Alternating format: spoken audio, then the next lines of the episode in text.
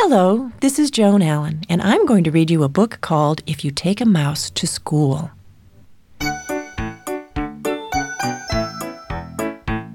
If You Take a Mouse to School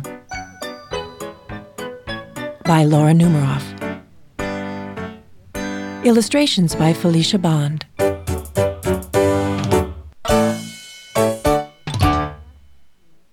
If you take a mouse to school,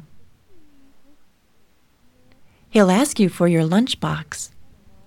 When you give him your lunchbox, he'll want a sandwich and a snack for later.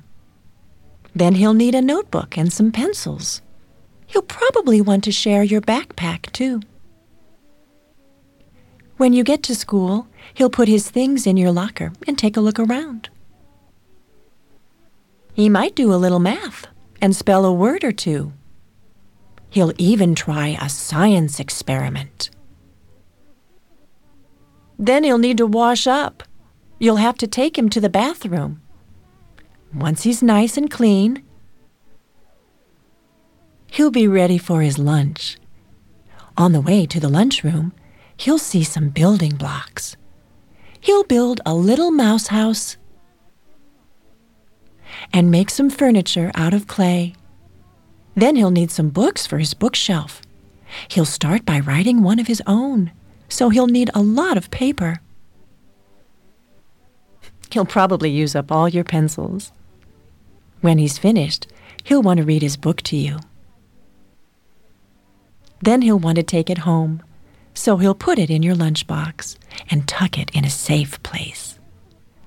When the bell rings, he'll run out to wait for the bus. While he's waiting, he'll play a quick game of soccer. Then he'll ask you to shoot a few baskets and do a little skateboarding.